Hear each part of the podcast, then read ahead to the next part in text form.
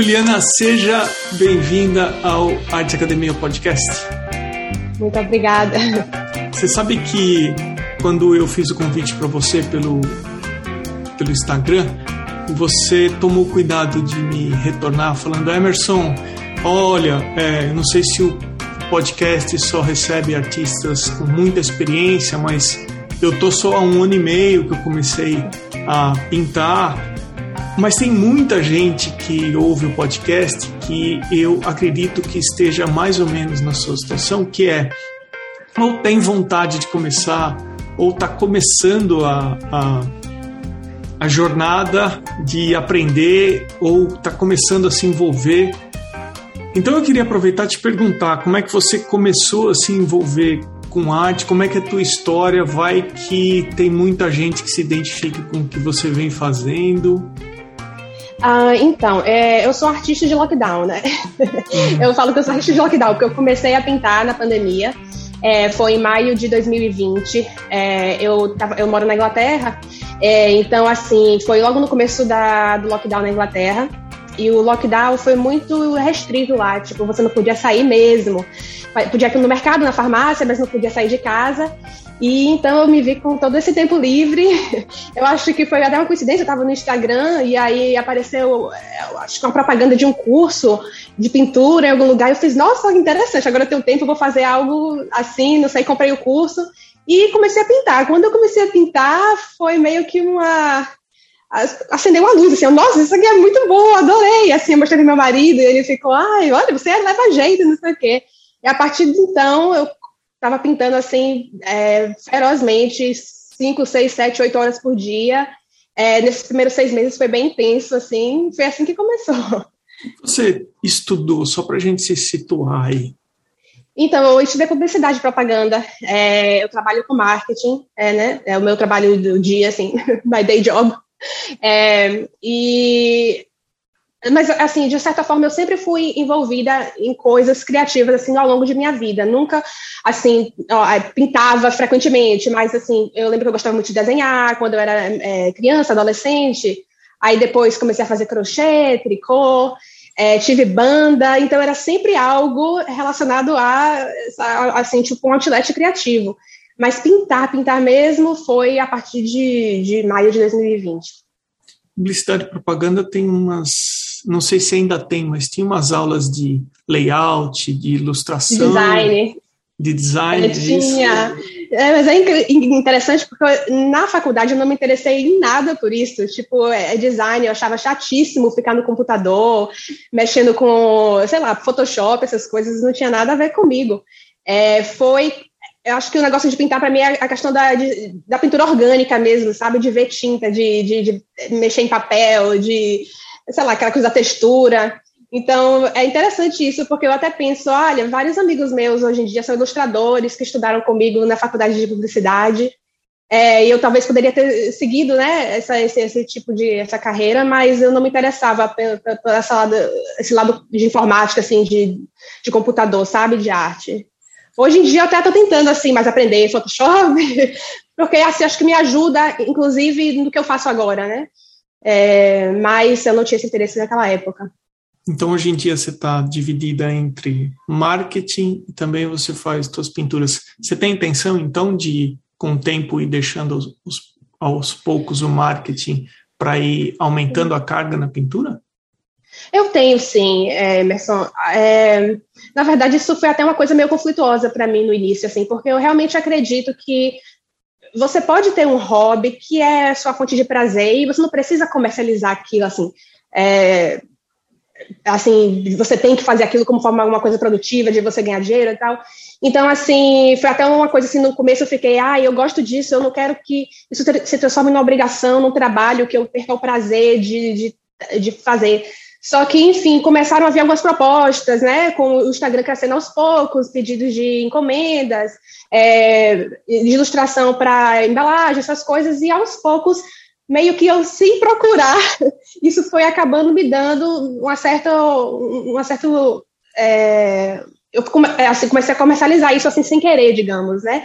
Então, assim, mas eu vou com muita calma, assim, por exemplo, eu não aceito todas as encomendas que me pedem, todos os trabalhos que, que querem fazer colaboração, porque para mim eu quero que isso continue sendo uma fonte de prazer, assim, acima de tudo. É, eu, não, eu, assim, se isso com o tempo e aos poucos se tornar algo que seja o meu trabalho 100% seria incrível. Quem não quer trabalhar com o que você ama fazer, né? Mas eu não, é, no momento assim, eu vou assim levando ao devagar, assim. até porque eu não, eu gosto do meu trabalho com marketing também. Eu sou freelancer, eu tenho a, é a minha é, assim, o meu tempo livre de poder fazer meus horários e tal, então acaba que eu consigo conciliar as duas coisas no momento muito bem, assim. Hum. É, precisaria talvez reavaliar, eu não estou falando que é o seu caso, mas é, tem gente que associa trabalhar com o não prazer, né? É que, verdade. É, que existe aí, existe algumas pessoas que têm umas crenças que o trabalho tem que ser algo, aquela, aquele tem que ter um peso e de repente o trabalho não pode ser uma coisa leve e aí, poxa, mas será que se for, se eu começar a trabalhar, eu vou tornar isso alguma coisa pesada a ponto de eu perder o prazer e o trabalho tem que ser alguma coisa um pouco mais difícil, um pouco mais dura.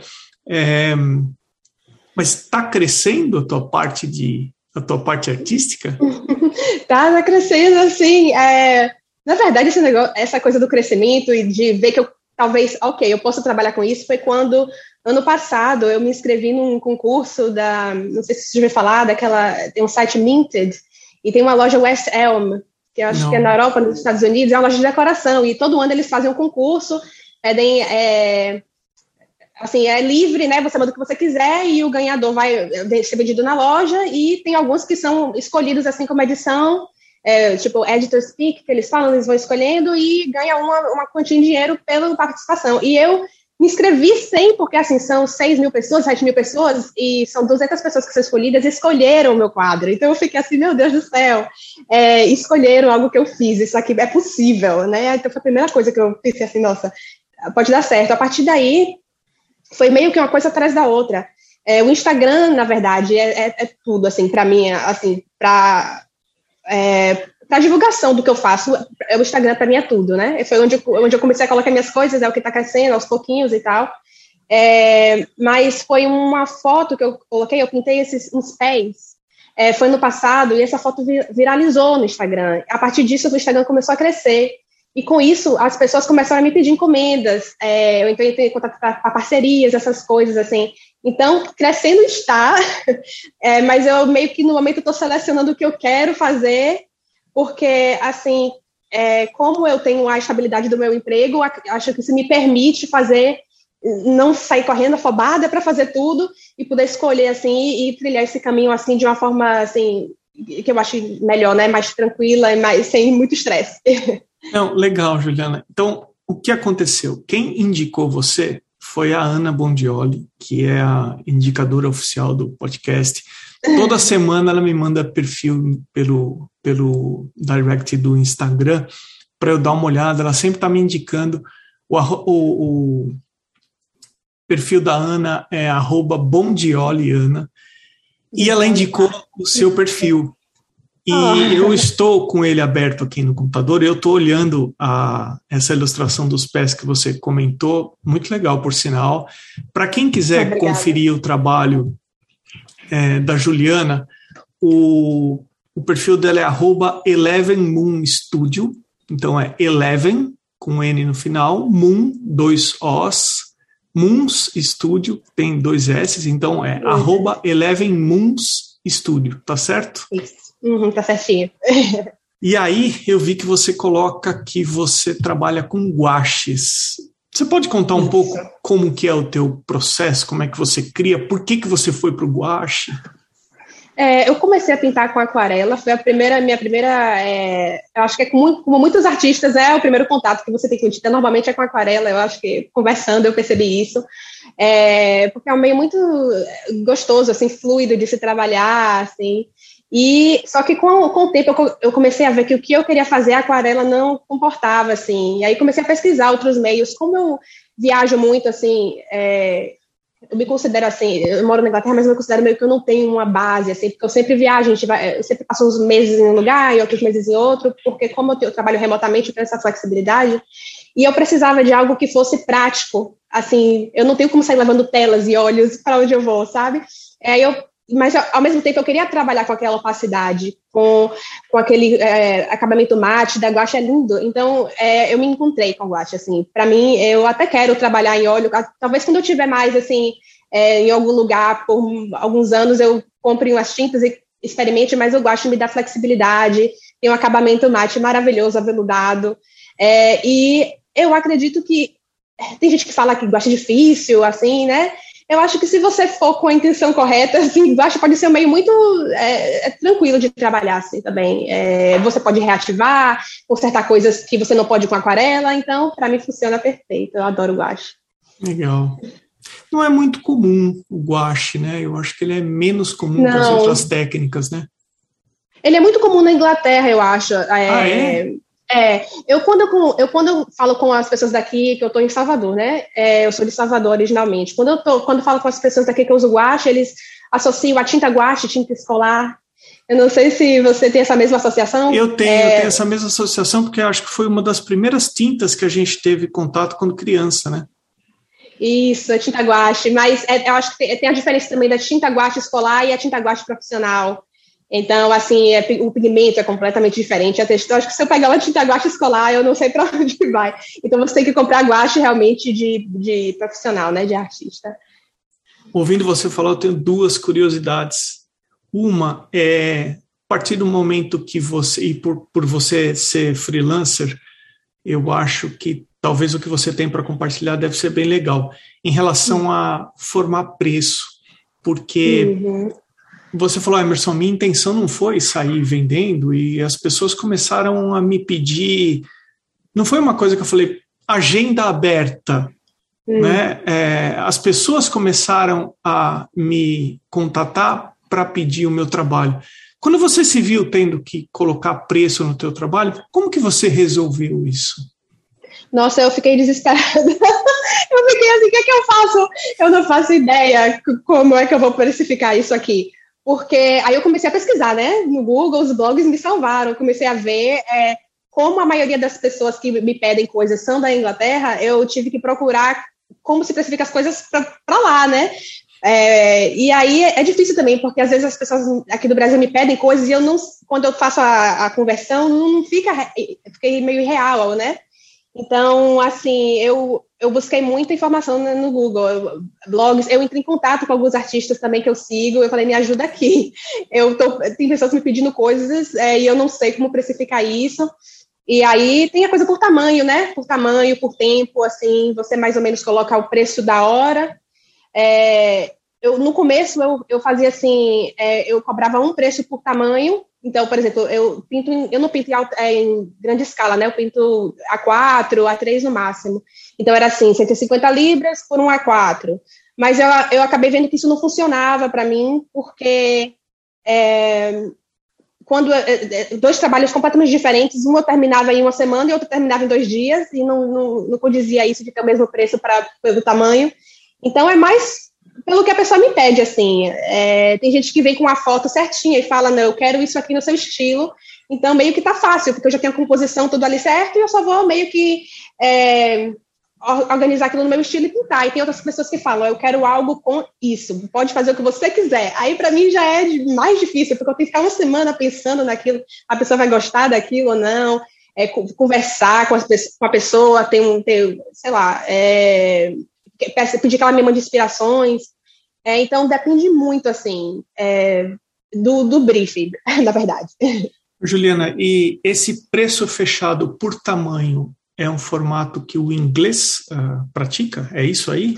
É isso. É, na verdade, conversando com os, outras artistas de, de onde eu estava, do lugar que eu morava, é, elas me falavam, olha, eu cobro isso aqui, toma para você ter uma base, toma aqui a minha tabela de preços, e essa é a tabela de preços, A4, tal preço, A3, tal preço, então eu falei, olha, isso aqui é mais prático, é, só que eu acho que talvez pelo meu próprio processo de produção, é, que é muito, eu acho que é muito orgânico, assim, e muito particular, eu não faço, por exemplo, eu vejo essa, essa, essa pessoa, por exemplo, que me mandou a lista, né, de preços, o trabalho dela é mais, assim, é, padronizado, digamos, né, ela tem esse tipo e ela vai só mudando alguns elementos, mas como eu faço cada coisa, assim, muito diferente, não funcionou para mim, porque é, acabava que eu estava pagando para trabalhar em algumas, algumas pinturas que eu estava fazendo, e outras eu estava ganhando bem, aí ela ficava difícil. Então hoje é meio assim, ainda é difícil, sabe, Emerson? Eu não.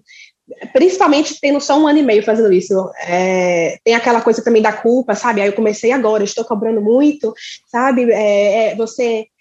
É um processo assim, muito grande para você entender o valor do seu trabalho, sabe? Quando você está começando, principalmente. Mas uh, você falou isso da culpa. Eu faço uma associação com a pessoa tímida, porque a pessoa tímida, se ela não declarar que ela é tímida, ninguém não está escrito na testa que ela é tímida. Sim. E a pessoa que começa a pintar também, de certa forma, carrega isso. E se você não falar que você começou há pouco tempo, não necessariamente as pessoas vão perceber há quanto tempo você pinta, porque tem todos os níveis de avaliação sobre o trabalho que a gente faz. Então, tem gente que consegue identificar e tem muito mais experiência que a gente, ele bate o olho e fala: ah, tá bom, esse aqui está mais ou menos nesse ponto na jornada de aprendizado. Mas tem gente que bate o olho e fala: gostei, não importa quanto tempo essa pessoa. Não, é, eu acho que isso é uma coisa muito mais nossa de. Ah, eu pinto há tanto tempo, então isso, isso mostra, o meu trabalho reflete esse pouco tempo que eu estou na estrada pintando, pegando encomenda ou fazendo ilustração. Mas isso necessariamente, do ponto de vista do outro lado, que é de quem gostou do trabalho, eu acho que a grande maioria das vezes nem passa pela cabeça das pessoas. É verdade. É tudo da, é na nossa cabeça, não né? é verdade? Total. Mas é, é, Desculpa, pode continuar. Não, eu ia só comentar da, da, desculpa cortar você, mas da segunda curiosidade que eu tenho, que é, é o que você poderia me contar sobre como o inglês vê ou como ele lida com a arte? Eu não sei se você teve a oportunidade de atender pessoas de outros países ou até brasileiros, mas é, como que você, o que, que você poderia contar sobre como ele trata a arte? É, eu acho que há uma. Eu não sei nem se dizer se é uma valorização maior, mas eu acho que é uma possibilidade maior de investir em arte, né? É, eu vejo que aqui no Brasil a gente. É, não querendo assim ser muito política no, no, no podcast de arte, mas a gente está preocupado com tantas outras coisas, assim, no geral, as pessoas, né? De botar comida na mesa, de ter dinheiro para pagar as contas no final do mês que a arte acaba ficando uma coisa meio assim. É, é, um bônus, né, uma coisa extra que você compra quando você pode. Então, assim, como lá as pessoas têm um poder aquisitivo, um poder aquisitivo maior, é, eu, eu acredito que tem uma valorização muito grande, assim, de querer comprar arte, assim, eu vejo lá, é isso de, por exemplo, quando você vai comprar um cartão de aniversário, você vai, você vai comprar um cartão independente de uma pessoa, você não vai procurar, você não vai, tipo, no mercado comprar um cartão que tem. É, tem essa coisa de querer apoiar artista independente, assim, também, que eu não vejo muito aqui. Agora aqui, eu acho que está bem melhor isso, né? É, eu, não sei, eu não moro aqui no Brasil, na verdade, há sete anos. Então, a comparação é muito... É, a minha comparação com o que acontece no meio artístico aqui é muito defasada, eu acho, talvez. É, não sei se... se é, me corrija se eu estiver errada, mas é, eu acredito que aqui ainda falta muito para a gente começar a valorizar a arte independente, é, os artistas... É, assim, na, nas coisas assim é, mais é, simples, por exemplo, você vai comprar um, um objeto de decoração para sua casa. Normalmente, acho que as pessoas vão nessas lojas maiores, né, e compram. Na Inglaterra, eu vejo que as pessoas vão, tipo, no Etsy, vão nas feirinhas de rua no sábado, para poder procurar as coisas de artistas independentes. Eu acho que tem esse cuidado, assim. Mas, assim, eu não me acho muito, eu tenho autoridade muito grande de fazer essa comparação, porque eu não moro aqui faz muito tempo. Então, eu estou, assim, meio ainda um pouco perdida. Não, Juliano, mas eu concordo sim. É, bom, só, só para eu entender, você mora na Inglaterra, mas agora, no momento que a gente está gravando esse episódio, você está em Salvador. Eu estou aqui de férias, isso, eu moro lá. Ah, legal. Eu concordo com o que você falou sobre essa compra é, consciente em relação ao apoio, porque eu também, eu também coincidentemente, estou há sete anos fora do Brasil. E o que eu percebo aqui muitas vezes é que no ato da compra, ok, é natural isso que você falou que a gente a gente vem de um país pobre com muitas necessidades que não atende várias necessidades básicas do cidadão e a gente está sempre buscando pela melhor oportunidade quando vai efetuar uma compra. Em países mais estáveis em relação à economia, o que eu percebi aqui nos Estados Unidos é que muita gente tem no ato da compra uma consciência que ele vai ajudar determinado assunto que ele apoia, que ele acredita. Então aqui existem muitas campanhas para você apoiar a, o, o comércio, o pequeno comércio, o pequeno produtor, ou alguém da sua comunidade. É, então, eu acho que existe uma consciência maior em relação ao ato da compra e também que isso signifique apoio, né? Sim. O que você falou sobre mudança no Brasil, eu, eu, eu também concordo com você, porque, para você ter uma ideia, tem eu devo ter cerca de 20 ou 25 apoiadores para esse podcast. São pessoas que esse conteúdo ele é disponibilizado gratuitamente. Mais pessoas, e eu vou falar o nome e o perfil dessas pessoas no final do nosso bate-papo, elas acreditam, elas apoiam o podcast pela, eh, pela, pela ideia, pelo conceito em si, entendeu? Então existe, acho que existe uma mudança com o tempo. É, mas é isso, eu, eu enxergo essa diferença sobre a consciência no, no momento da compra, sabe? Saber que está é. apoiando uma causa que você acredita. Isso, total. E também tem a questão, assim, a, a questão financeira, é porque quando você produz, é, você é um artista independente, você produz em baixa escala, é, obviamente os seus preços serão maiores do que uma pessoa comprar algo numa loja do shopping ou no mercado, porque então isso também tem essa questão aqui, talvez as pessoas até queiram apoiar, mas não podem, e aí fica, eu, eu às vezes recebo é, assim, é, DMs com é, requisição de encomendas e me e aí, quando eu dou o preço, falar, infelizmente não deu, assim, é, mas eu entendo que a pessoa quer, às vezes quer comprar, né? Quer comprar, mas não, não pode comprar. Então, é, é muito difícil comparar dois países com as economias completamente diferentes, assim, é, como o Brasil e a Inglaterra, assim, é muito difícil. Mas lá eu acho, assim, muito possível viver de arte, assim, muito possível mesmo. É, você, aqui no Brasil, você ouve essa história, né? Quando você digamos que você tem seus eh, adolescentes, quer fazer a faculdade de belas artes e tal, você vai viver de quê? Você vai fazer o quê? Você vai, vai ganhar dinheiro como?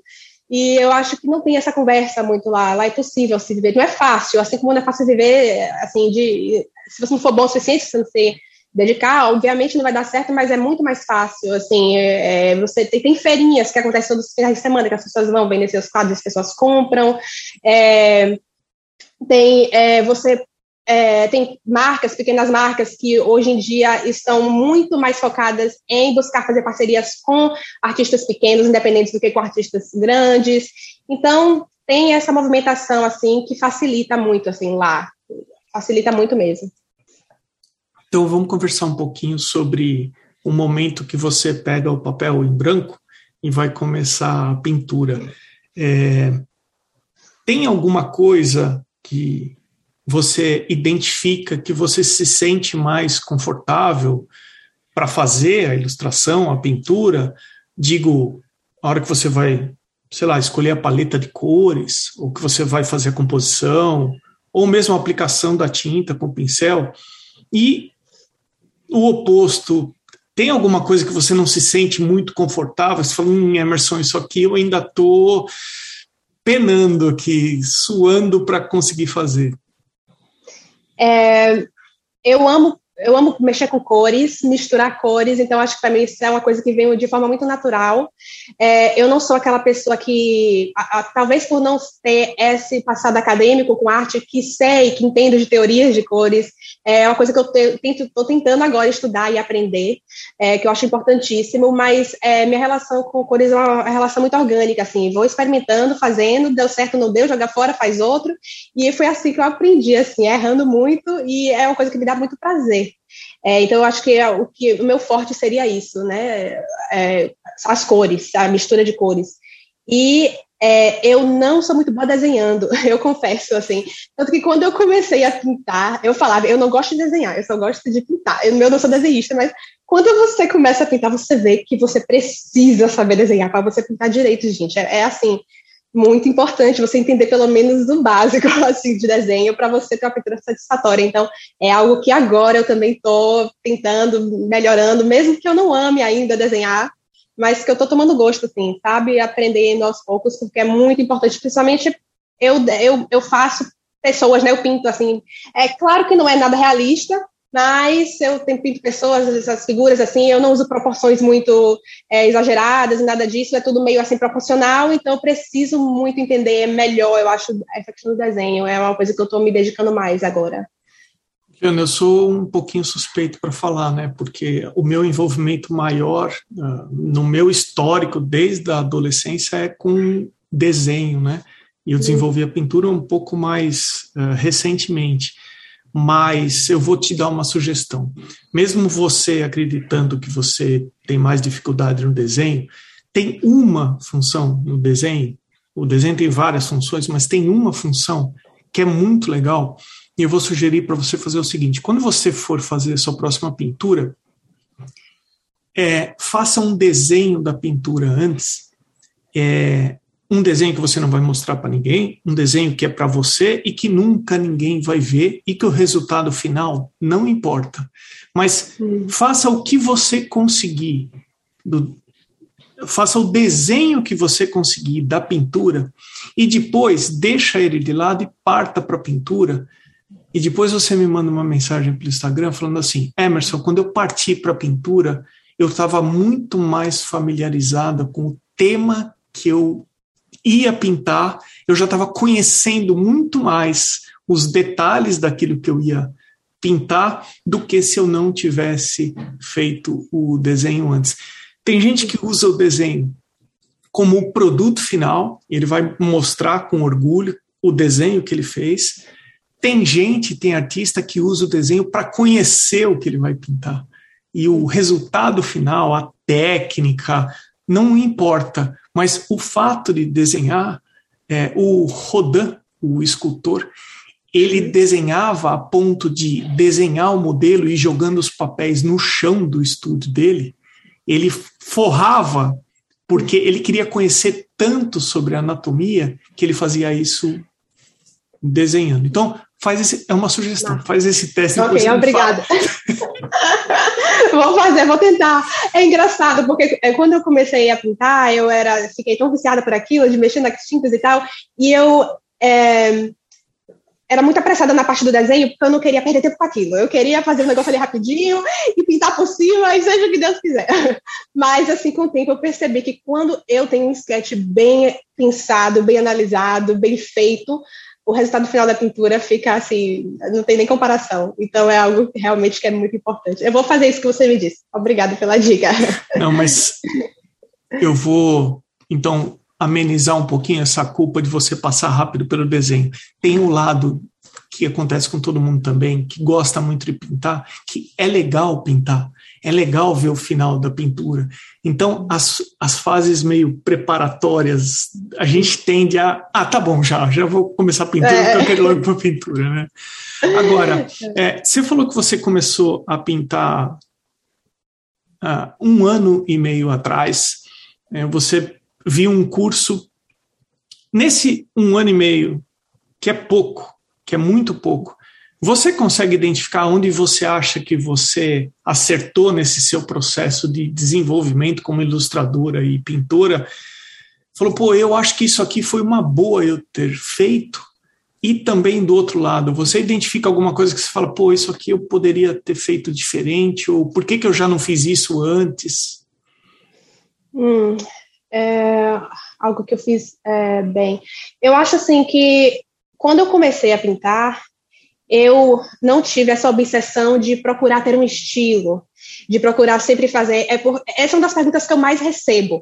Como é que você acha seu estilo? Eu nunca tive isso. É, meu estilo, eu acho, inclusive, que eu, que eu achei agora. Eu, eu, achei meu estilo há, tipo, seis meses atrás, três meses atrás. Foi um ano, assim, ditando o que eu quisesse. É, experimentando, sendo pessoas, animais, figuras, é, tipo, vida morta, natureza morta, o que, qualquer coisa, porque isso me deu uma base muito boa, assim, de entender o que eu gosto e o que eu não gosto de pintar, e às vezes eu fazia assim, falava, não, isso aqui ficou bom, aí eu guardava isso, vou tentar de novo em outra coisa, e, e o estilo foi desenvolvendo a partir daí, então isso foi uma coisa boa, assim, eu nunca tive essa é, preocupação, essa pressa de pintar sempre a mesma coisa, ou sempre do mesmo jeito, porque eu quero ter um estilo, quero ser reconhecido, é, então, isso eu acho que foi muito bom para mim, me fez é, desenvolver a minha técnica muito bem, assim, de, de uma forma muito satisfatória do que se eu ficasse lá presa naquele negócio do estilo. Então, isso é coisa boa. E a coisa é, que eu talvez é, mudaria, é, eu não diria assim uma coisa que eu mudaria, mas assim, é, no começo, principalmente agora com esse negócio de redes, de redes sociais, com o Instagram, eu trabalho com isso também com mídias sociais. E é uma pressão muito grande, assim, de produzir, de postar, de o algoritmo é muito cruel. E você fica, é, você acaba fazendo, às vezes, com que aquilo seja um medidor de seu sucesso, assim, sabe? Tipo, ah, esse post não teve hum. muitos likes, essa pintura não prestou. Essa aqui teve vários, então foi então assim, eu estava assim numa fase mais ou menos há, uns meses atrás de achar que o Instagram era o é, assim a régua, a régua exatamente do que eu fazia. Então, isso eu já desisti de pensar dessa forma, inclusive eu já posto muito menos, assim, quando eu realmente gosto do que eu faço, eu posto, para não ficar naquela coisa de é, produzir para o Instagram. Produzir para o Instagram, eu acho que tira a, a, sua vontade de fazer as coisas, assim, tira a sua criatividade, mata a sua criatividade. Então, eu acho que eu faz, eu, isso, assim, se eu tivesse alguma dica para dar, seria isso. Não produz para o Instagram, produz para você. As coisas vão acontecer aos poucos.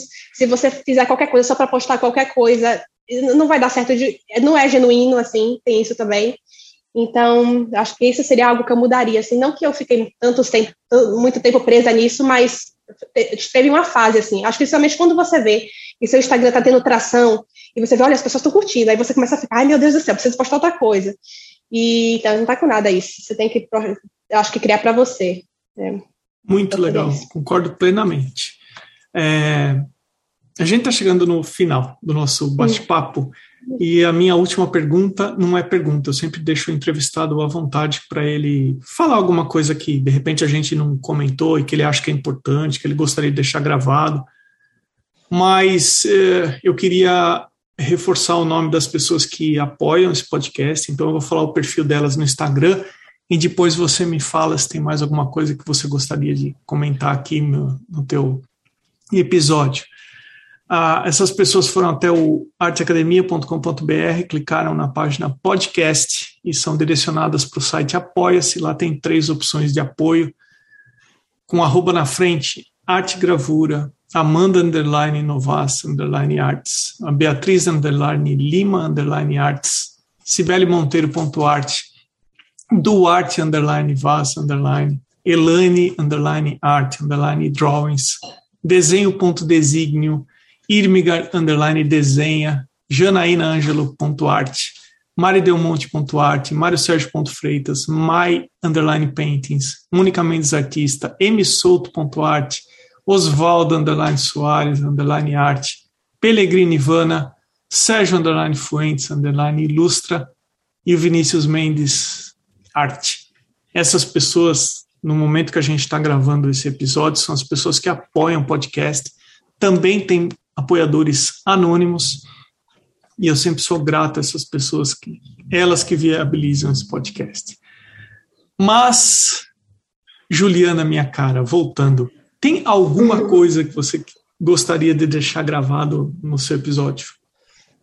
É, na verdade, o que eu queria dizer, acho que eu já disse, assim, mas é, se eu puder desenvolver melhor isso, é que é, eu, eu acho muito importante hoje em dia a gente não tentar não ficar preso nesse loop de produtividade forçada, sabe? De é, ser escravo de algoritmo, de é, fazer porque tem que fazer, porque tem que postar, porque tem que é, receber likes, porque aquilo é o mais importante na vida de um artista. Acho que é, é muito importante assim que você produza pelo prazer de produzir, que, vo que você goste do que você está fazendo e que você confie no que você está fazendo também, assim, que não deixe a opinião das pessoas. Assim, eu acho que é muito importante você saber você ouvir opiniões assim de pessoas que, que entendem do que estão falando e, e, e, aplicar aquilo ao seu trabalho. mas é, a internet às vezes vira terra de ninguém, onde qualquer um diz qualquer coisa, e se você absorver tudo aquilo, isso acaba te impactando negativamente. Então eu acho que é isso, assim, é, não, mas acho que se resume, não deixa o Instagram matar a sua criatividade, a sua vontade de, de, de criar. E é isso. É, a gente usa o Instagram e seria legal se a gente criasse essa consciência de não ser usado pelo Instagram na medida Exato. do possível, né? Agora, tem aí uma sugestão, então, para quem por acaso se viu nessa situação que você comentou de pô, eu tô, acho que eu estou produzindo com base na velocidade que eu acredito que tenha, tenha ser no, tem que ser no Instagram, é o seguinte, então. Ah, tá bom, então o que, que eu vou fazer? O que, eu vou produzir? Então, faça um desenho, faça uma pintura, crie uma imagem que você não mostraria para ninguém. Desenha para você, pinta para você e não mostra mesmo, e não posta. Talvez esse seja um começo para você começar a desenvolver uma coisa, vai ter a velocidade que você vai desenvolver, enfim. Exato, e é sempre bom lembrar que arte leva tempo, né? O mundo é. pode ser louco, rápido, é, exigir de você muita velocidade, mas arte leva tempo e, e, e é assim, tem que ser é. assim. Juliana, minha cara, foi um prazer nosso bate-papo. Eu queria pedir mais uma vez para você é, falar uh, o seu Instagram, já que a gente falou da velocidade do Instagram, mas se tem mais algum outro uh, local que as pessoas podem conferir o que você faz.